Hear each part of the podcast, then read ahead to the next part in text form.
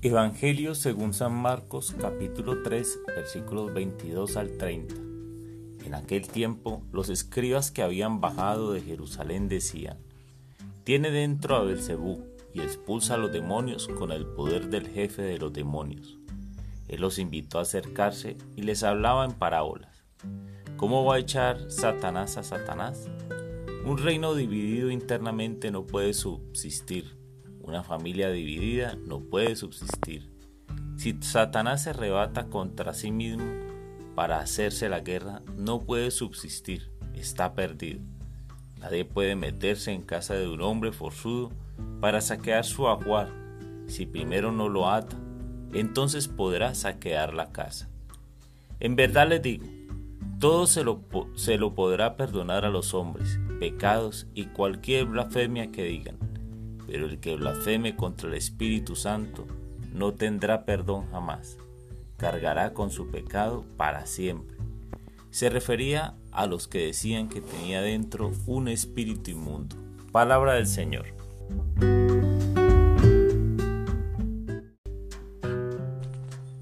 Hola mis amigos. Hoy los escribas dicen que Jesús es Satanás y que por eso tiene el poder de expulsar demonios. Mas Jesús les dice, ¿Cómo puede Satanás expulsar a Satanás?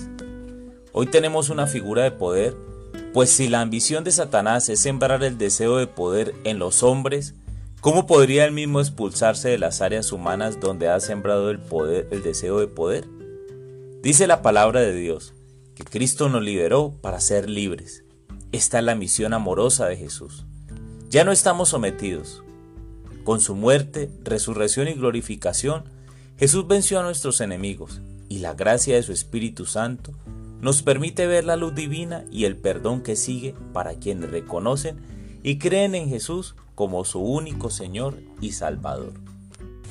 Entonces, en mi día a día reconozco situaciones donde deseo o tengo poder sometiendo a mis caprichos a otros, quizás humillando o menospreciando lo valioso de ellos. Este es el poder de Satanás y la diferencia con el poder que Dios nos ofrece radica en el amor por servir al otro, reconociendo el valor de quienes me rodean.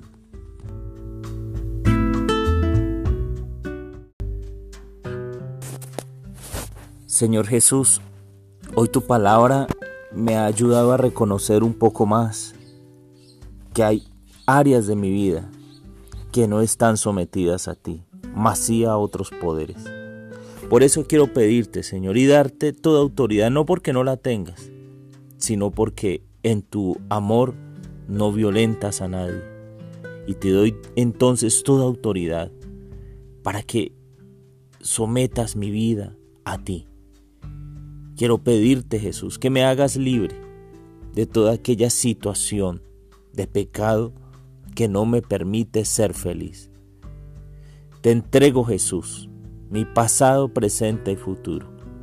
Te entregó mi vida familiar, el dominio y la autoridad que tengo sobre el dinero, Señor, porque tú, Señor, dispones mejor de él que yo.